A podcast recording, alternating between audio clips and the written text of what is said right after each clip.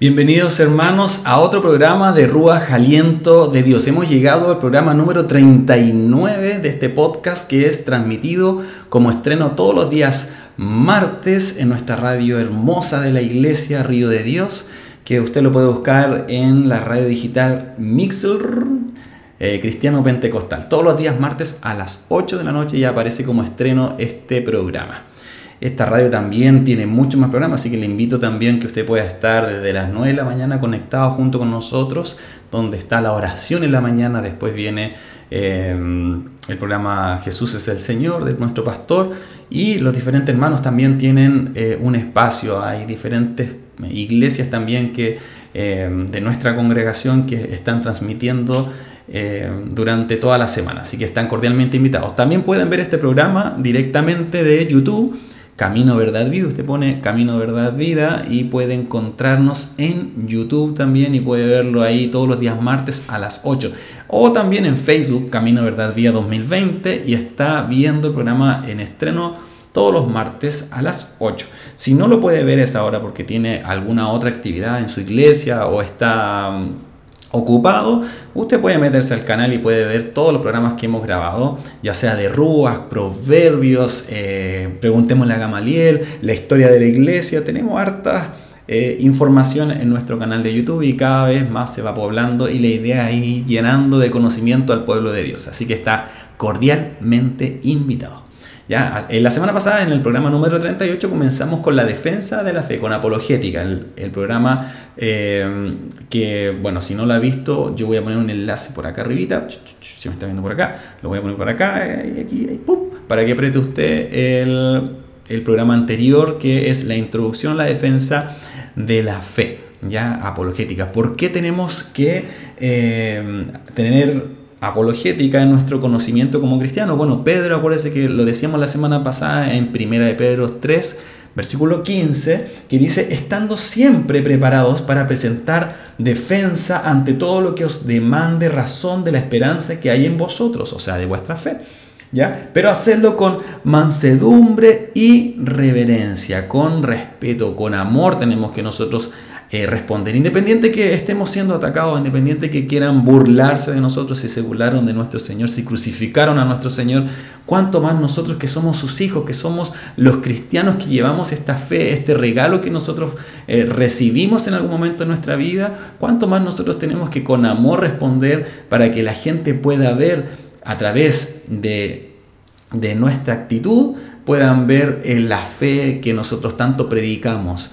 Hay una historia que cuentan de Mahatma Gandhi, este político, pacifista, historiador indio eh, o hindú, ya que eh, cuando él era joven estaba en Inglaterra, él eh, una persona muy pero muy inteligente y en algún momento en sus manos llegó la Biblia, llegó la Biblia y se puso a estudiar y se puso a leer en realidad la historia de Jesús, el mensaje de Jesús.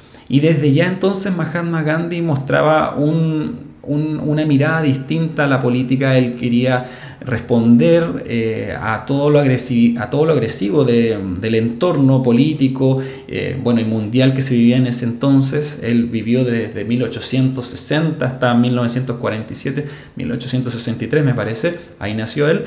Eh, y en todo ese transcurso que él vive, siempre tuvo que estar entre medio de conflictos, pero él daba una respuesta con eh, con, la paz. Él eh, quería llegar a la respuesta con la paz, no con el odio, no apagando un incendio con fuego, sino que poniendo siempre la paz. Y él cuando vio y conoció y leyó la Biblia, le llamó mucho la atención el mensaje de, Jesús, de lo que él transmitió, en, lo que transmite la Biblia, lo que él era.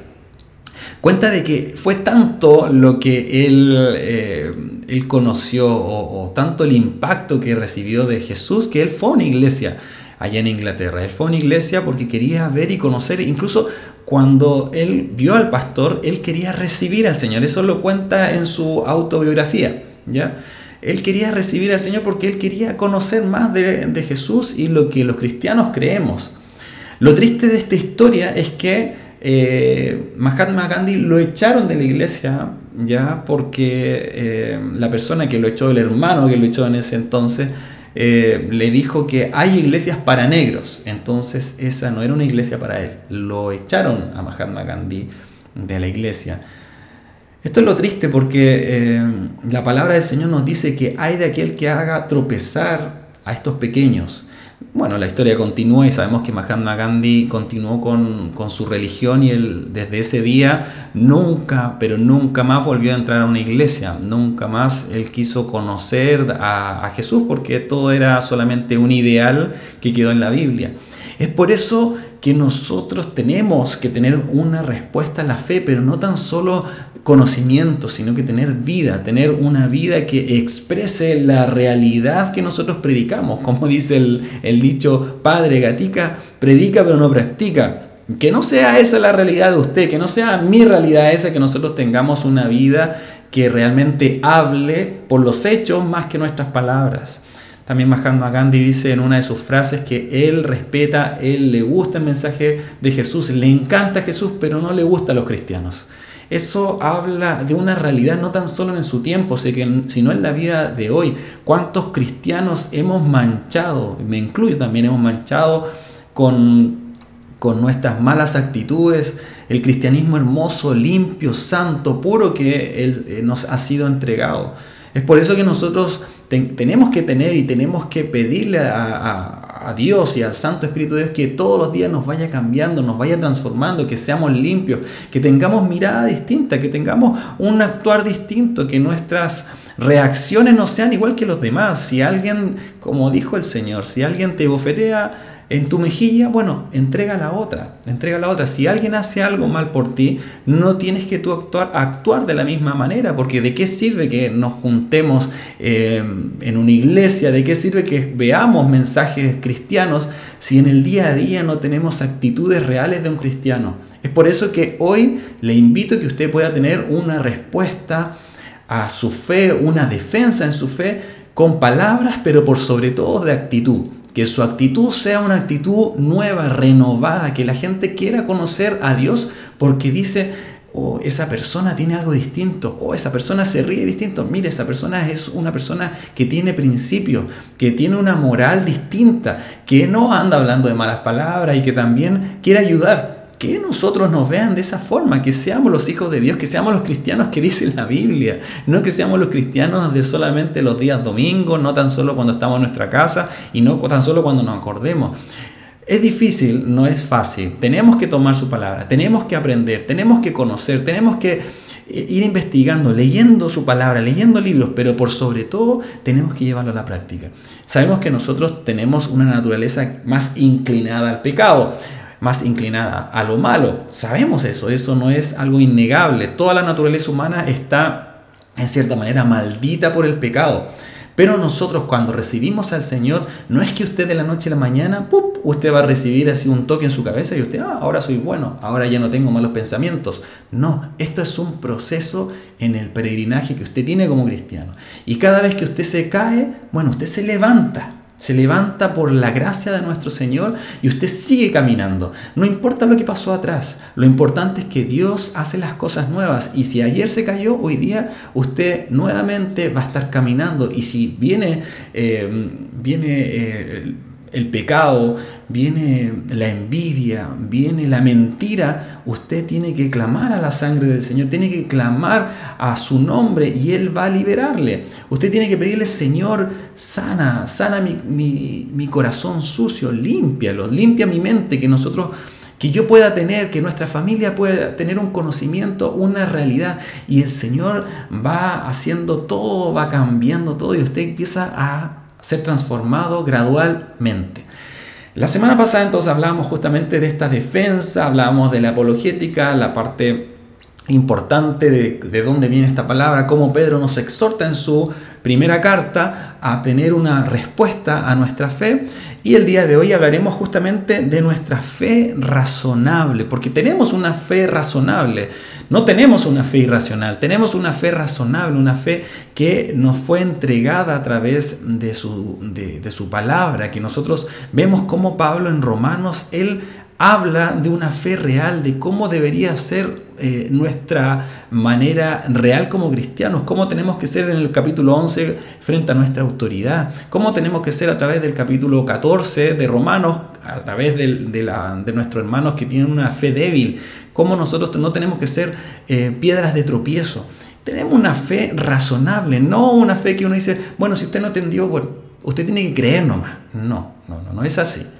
Es verdad que la obra la hace el Espíritu Santo, es verdad que la obra la hace Dios. Nosotros tan solo somos, somos usados a través de, Él, somos usados como hijos, somos portadores de su gloria, es verdad, pero el que hace la obra es el Espíritu Santo. Ahora, nosotros cada vez que conocemos más del Señor, cada vez que nosotros eh, hemos sido llamados a esta verdad, nosotros se nos se nos enciende el corazón y queremos saber mucho más. Es así como Martín Lutero no tan solo eh, hizo una declaración más, el justo por la fe vivirá, sino que él también quiso que todos supieran, porque en ese entonces solamente eh, se tenía la Biblia en latín, él quiso que todos supieran lo que decía la palabra de Dios y empezó a traducirla al alemán es porque era necesario que nosotros conociéramos mucho más de la palabra del Señor. Nuestra fe entonces es racional, es razonable, es racional y no tan solo un simple ejercicio de credulidad o de superstición. Nuestra fe no es algo que se, nos dice y se nos inculca que usted solamente tiene que creer. Pero entonces, ¿cómo justificaremos? ¿Cómo demostraremos y afirmaremos la verdad del cristianismo? ¿Cómo llegamos a enmarcar la razón en nuestro peregrinaje de la fe? La fe para nosotros y para todas las personas es tan crucial que incluso nuestra... Eh, nuestra doctrina es llamada fe cristiana fe cristiana. La fe para el protestantismo histórico era tan importante que es algo medular en la doctrina de la salvación. Es importante para la justificación.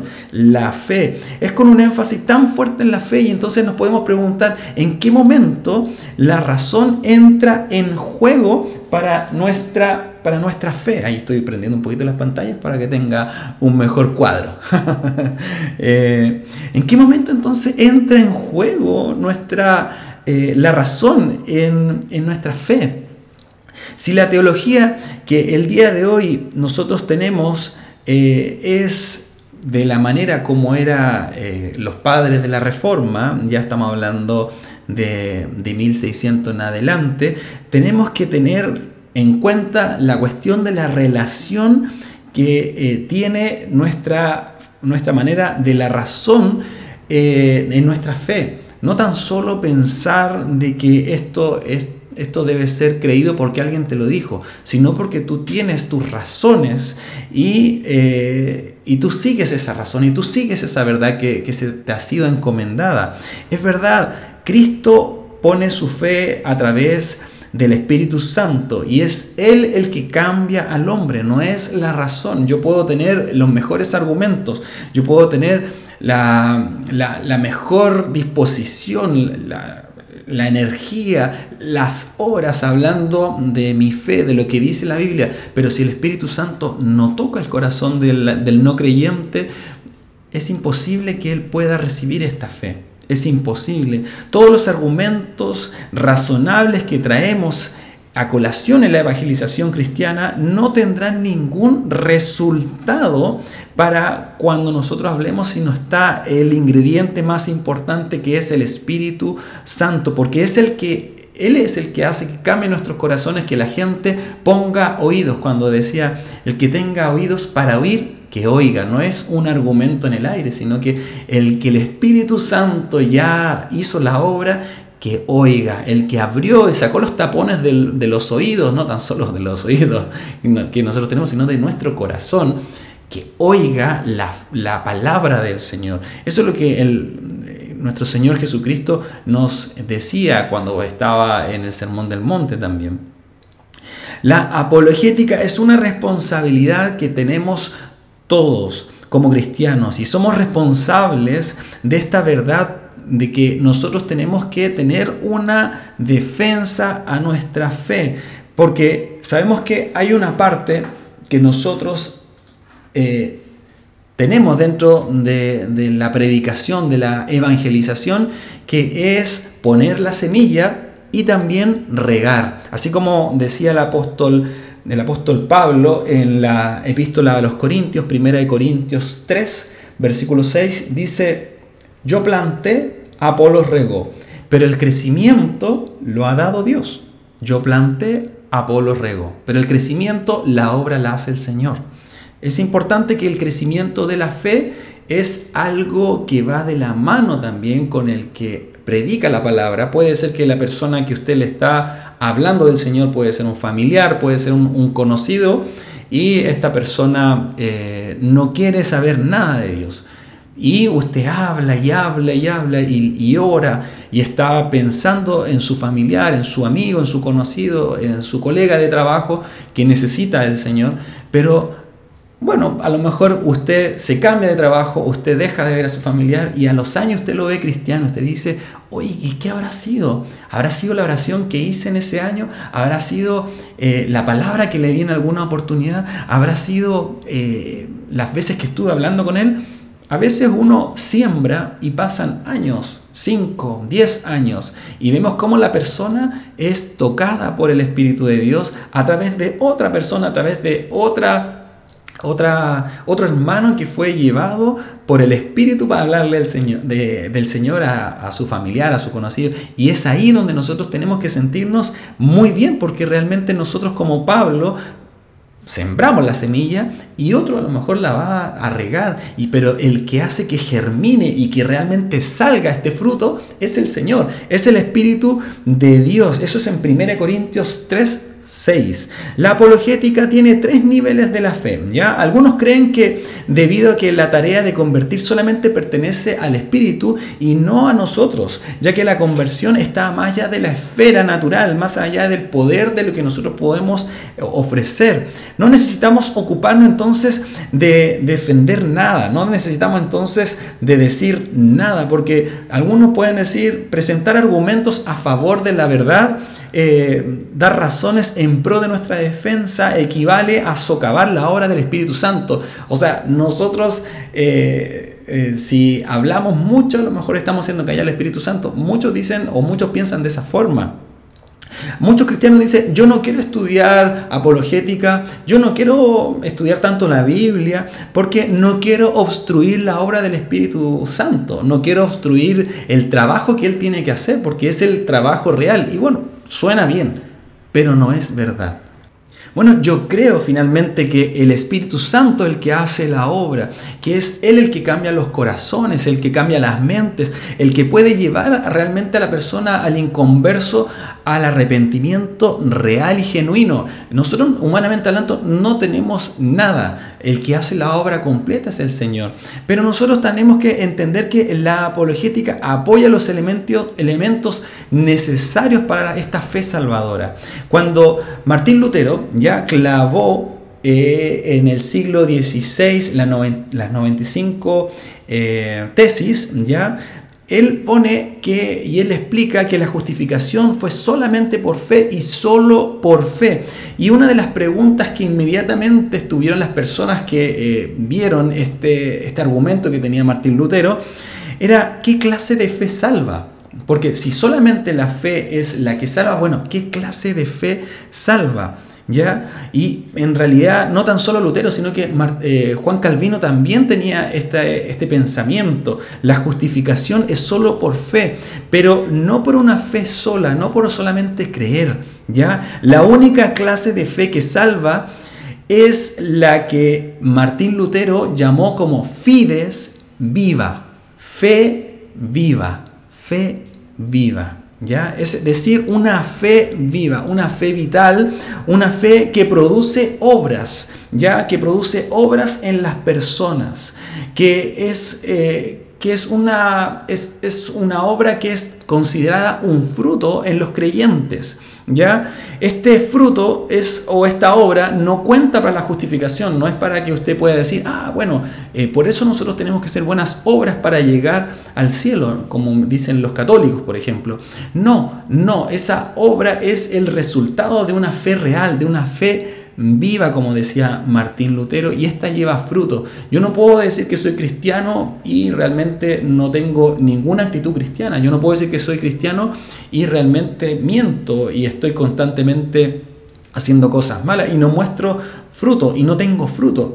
Y uno dice, ah, entonces esta persona solamente habla nomás, pero realmente no tiene ningún, ninguna vivencia, que era lo que le pasó a Mahatma Gandhi en el ejemplo que dábamos al inicio. Nosotros tenemos que tener frutos, que la gente vea estos frutos, pero no son, no son empujados, obligados, sino que estos nacen de una fe viva. Es es el resultado del fruto de una fe real, ¿ya? Acuérdense que la justificación, la salvación viene netamente, directamente por la obra que hizo Jesucristo en la cruz al momento que Él murió. Esa es la única forma que nosotros podemos llegar a, la salvación, podemos llegar al cielo. Sin embargo, nosotros cuando recibimos esta fe, esta fe o fides viva, como decía Martín Lutero, esta fe lleva fruto. Ya los pensadores entonces del siglo XVI diferenciaban esta fe en varios aspectos o varios niveles. Tenían tres niveles.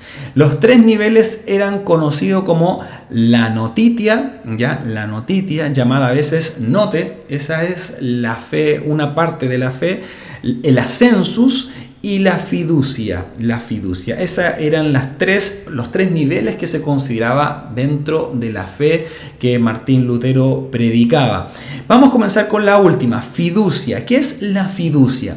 La fiducia es la confianza que nosotros tenemos, esa confianza personal en descansar en algo, en descansar en lo que nosotros hemos recibido. Es ese aspecto de la fe que implica un afecto genuino hacia Cristo, que fluye de un corazón que ha sido regenerado, que ha sido eh, nuevamente nacido, que ha nacido de nuevo.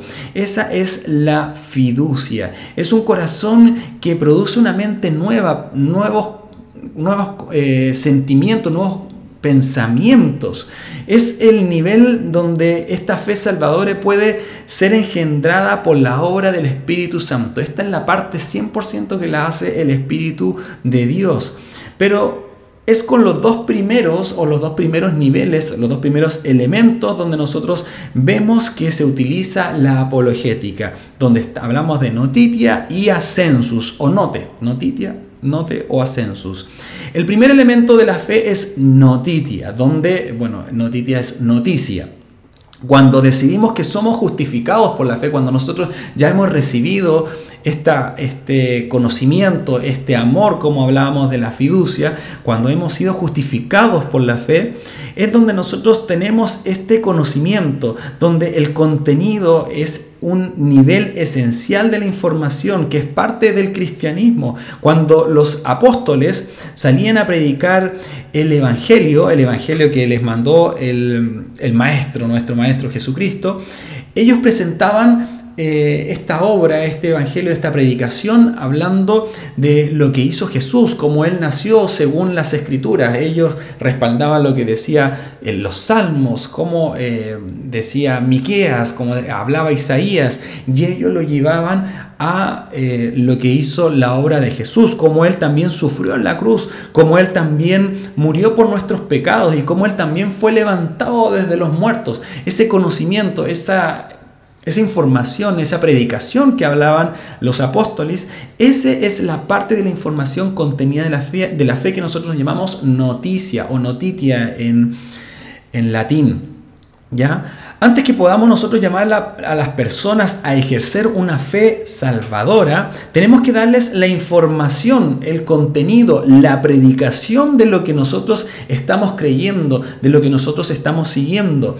Nosotros tenemos que predicar la palabra del Señor de una manera que expongamos a la vida de nuestro Salvador, la vida de nuestro Señor y que Él sea eh, conocido por todos, que Él sea conocida su obra. No es lo mismo, por ejemplo, eh, hablar de la obra del Señor sin que nosotros hablemos que Él resucitó, que nuestro Señor resucitó de los muertos, porque si la gente no sabe que Él resucitó de los muertos, estamos sirviendo a, un, a una persona que murió y no resucitó, a un cadáver. Es distinto servir a un Dios vivo que resucitó y le ganó la muerte. Es distinto tener este conocimiento que él, que él fue de un nacimiento virginal, que es el Hijo de Dios.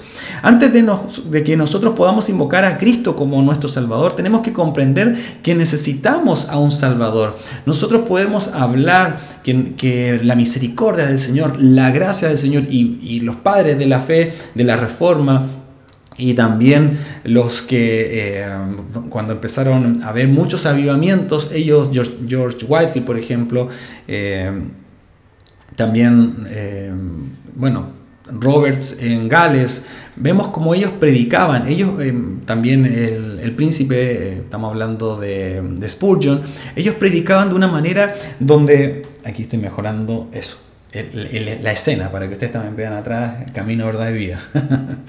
Ellos predicaban primero de la completa perdición del hombre, que el hombre no, tenía cómo poder llegar a, encontrar la vida eterna, cómo encontrar la salvación, un camino real donde transitar. ¿Cómo una persona puede saber que está perdido si uno no le explica cómo es, eh, lo que está viviendo, que él se encuentra perdido por sus delitos y pecados? ¿Cómo uno puede saber que, que Jesucristo es la salvación siendo de que no se le ha sido explicado, no se le ha sido, eh, no se le ha sido mostrado el, el verdadero evangelio? No le estamos diciendo cómo ha sido toda este, esta vivencia en este mundo, cómo podemos comprender que somos pecadores. Es por eso que nosotros debemos tener esta, esta noticia, este evangelio. Tenemos que comprender que hemos sido separados de, Dios por nuestro pecado. Ya entonces estamos siendo expuestos al juicio de Dios. Es por eso que nosotros cuando nos eh, queremos que sea real el uso de esta fe, nosotros tenemos que mostrar la noticia, ya para que ellos puedan responder a la fe con, con eh, responder la fe con la obra del Señor o también que puedan rechazar, así como lo hizo Mahatma Gandhi, que él en cierta forma rechazó la fe porque eh, no vio una fe real de los cristianos, sino que vio odio, vio algo completamente distinto a lo que enseñaba Jesucristo. El segundo elemento que nosotros vamos a ver en la fe viva que decía Martín Lutero es el ascensus. Esta palabra, este vocablo latino que quiere decir asentimiento intelectual. Asentimiento intelectual. Es cuando nosotros ya aceptamos este conocimiento que se nos ha sido entregado a través de la noticia y nosotros ya lo aceptamos. Si yo le digo 1 más 1 es 2, usted no tan solo, bueno, tuvo el conocimiento previo, pero no es que alguien se lo va a revelar así de forma mágica o va a hacer algo para que usted sepa este conocimiento, sino que se lo explicó y usted ya lo puede eh, aceptar, o sea, está haciendo o eh, está absorbiendo y está aceptando ese argumento que le estoy diciendo. Es importante entonces que estos tres elementos, tanto la noticia, el asentimiento intelectual y también el elemento más importante que hablábamos que es la obra que hace el Espíritu del Señor, la fiducia, el Espíritu Santo, que es cuando nosotros aceptamos, cuando nosotros tenemos amor por, este, por nuestra fe, sea solamente considerada como la fe viva, como una fe viva. Acuérdense que eh, este último hace que nosotros tengamos eh, frutos, hace que nosotros tengamos eh, una fe real, que sea no tan solo porque creemos, sino porque hemos tenido un paso por cada uno de los, de los tres niveles. Desafortunadamente muchos cristianos que piensan que no son necesarios estos argumentos, estas defensas de la fe, la apologética, que tan solo la Biblia es un libro que da testimonio, es un libro que, que cuenta historias y que el cristiano las tiene que saber. Y que solamente teniendo una relación con Jesús es suficiente, que no se necesita la doctrina, que no se necesita la teología, que no se necesita tener ningún credo, que no se necesita tener eh, más que a Cristo porque lo demás lo demás no se necesita ese conocimiento, porque la letra mata, mata, como dicen algunos. Que las proposiciones no son necesarias porque Jesús creo en Él y Él es la persona y no es una proposición. Muchos dicen estos argumentos, es verdad. Como dicen esas personas, uno puede tener todo el conocimiento, uno puede tener toda la Biblia memorizada, pero eh, y aún no conocer eh, y no conocer a Jesucristo. Es verdad, eso no, no, lo, no es nega, no, nadie lo niega. Sin embargo, podemos saber que si tenemos una relación con Jesús, una relación con nuestro Salvador, vamos a querer saber más de Él. Es algo que es un resultado, es algo inevitable para un verdadero creyente. Uno quiere saber más de su Señor. No puede tan solo quedarse con, con la idea de, que, bueno, el Señor salva y, y, el Señor me ama y eso es suficiente, no tengo que leer la Biblia, no tengo que nada más que aceptarlo a Él. Tiene que tener una reacción, una fe viva tiene frutos, no tan solo una parte que cree simplemente, sino que es una fe real. Si nosotros eh, realmente somos hijos de Dios, tenemos argumentos, por ejemplo, de decir, ese Jesús es el Hijo de Dios, es el eterno Hijo de Dios. Bueno, ese es un argumento, esa es una proposición, ¿ya? El Jesús con quien quiero tener una relación es el Hijo de Dios, es eterno. No podemos tener una relación salvadora con Jesús a menos que sepamos quién es Él. No podemos tener una relación con nuestro Salvador si no sabemos que Él es el Hijo de Dios. No podemos saber eh, decir, no, yo conozco a Jesús si no sabemos cuándo, eh, cómo fue la obra expiatoria de Él. No podemos decir eh, que nosotros amamos a Jesús y nunca hemos leído su palabra. Es por eso que todos esas cosas que nosotros como cristianos hacemos son proposiciones, son argumentos, son algo real que nosotros hemos recibido, porque existe una diferencia cuando nosotros decimos, yo creo en el Hijo de Dios que fue resucitado de los muertos, a decir, yo creo en el Hijo de Dios porque alguien me lo dijo. Nosotros tenemos creencias porque hemos recibido estas proposiciones, estos argumentos concretos. Si obtenemos una comprensión correcta del contenido, o sea, de la noticia, de la predicación, y además consentimos con la verdad, o sea, con el ascenso, ese sentimiento intelectual que nosotros tenemos, esto, si solamente tenemos estos dos niveles ya de la fe, realmente no sirven de nada para acercarnos a una fe salvadora. Imagínense, el diablo también tiene el conocimiento, sabe lo que dice la Biblia, pero él no acepta la fe salvadora, porque él no acepta nada de lo que es Jesús, él odia toda la realidad de Jesús. Pero estos estos dos elementos son insuficientes. Por eso la apologética proporciona una tarea vital en el nivel de aclarar el contenido del cristianismo, el contenido teológico que nosotros tenemos que tener para defender nuestra fe, en la defensa de la verdad. Esto no puede producir una fe salvadora solamente la noticia y el, el asentimiento intelectual. Lo que trae una fe salvadora es el producto de la obra del Espíritu Santo.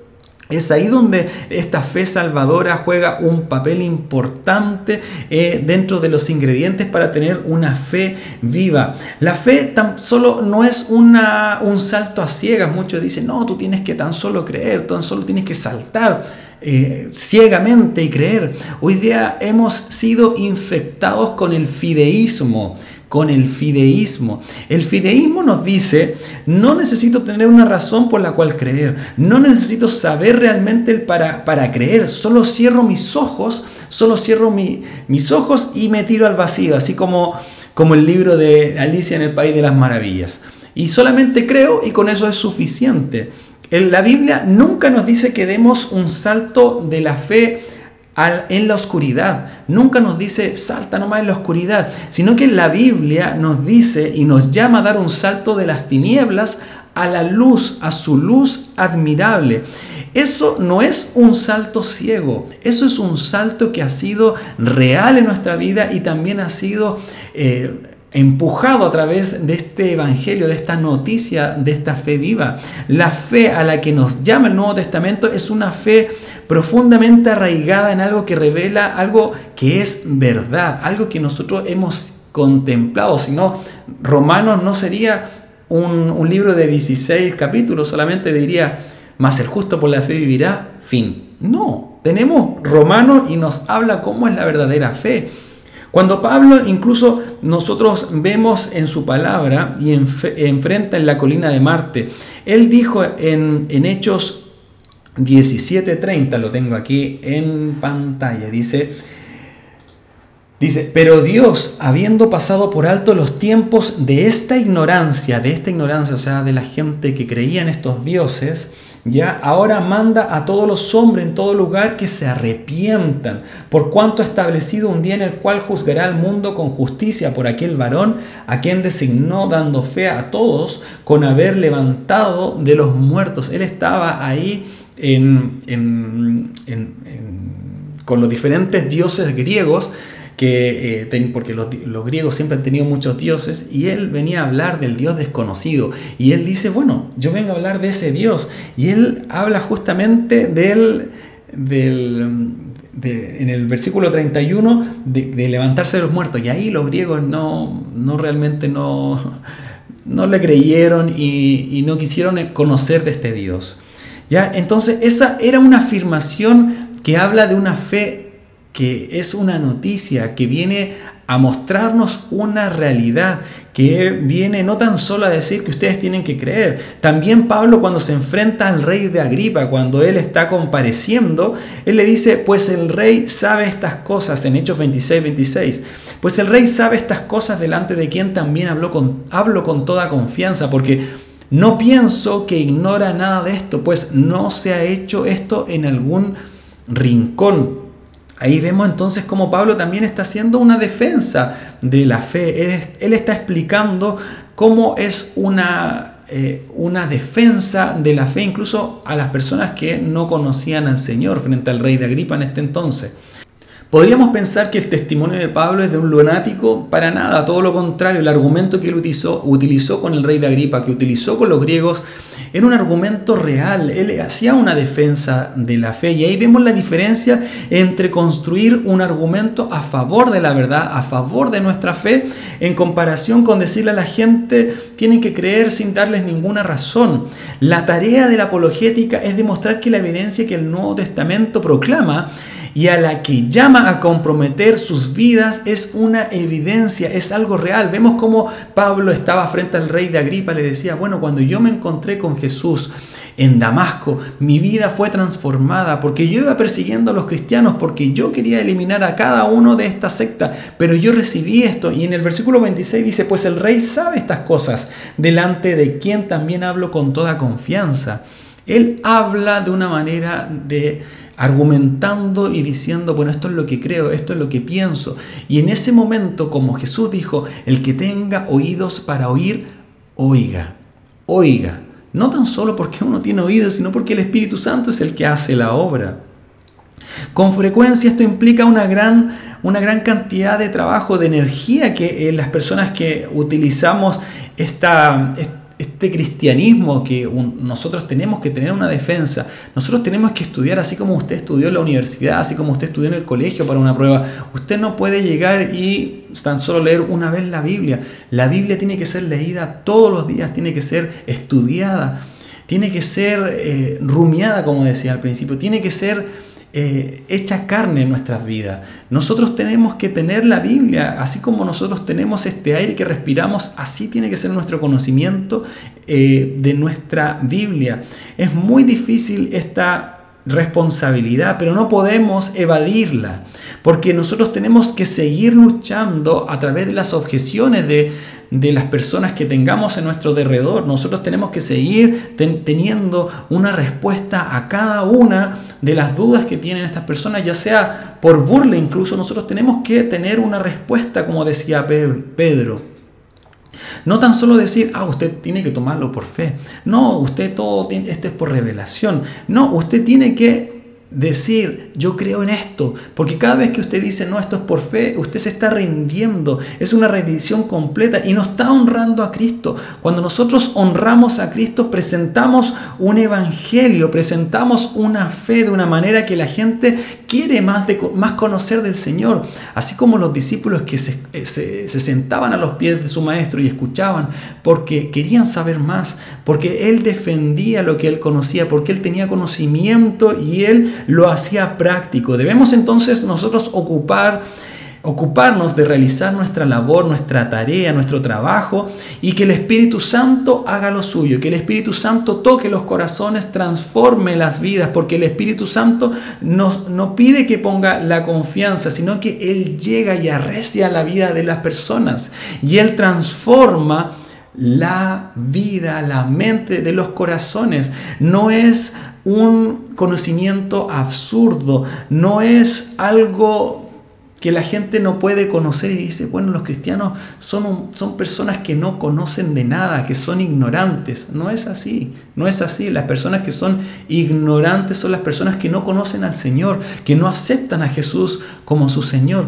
Ese es el, la, la verdadera situación que nosotros estamos viviendo en nuestra en nuestro mundo actual, en nuestra vida real, donde nosotros vemos que las personas que tenemos el conocimiento, que tenemos esta palabra, eh, estamos siendo objeto de burlas. Y esto es porque no tenemos una respuesta eficaz, una respuesta, una defensa a nuestra fe. Amén. Les invito cordialmente que se puedan eh, conectar el próximo martes a las 8, ya sea nuestra radio Río de Dios, nuestro canal de YouTube o por Facebook. Y bueno, si también quieren ver nuestros programas, pueden verlo desde ahí. Eh, que la gracia del Señor esté con ustedes el día de hoy, hermanos, y que el Señor les bendiga. Muchas bendiciones.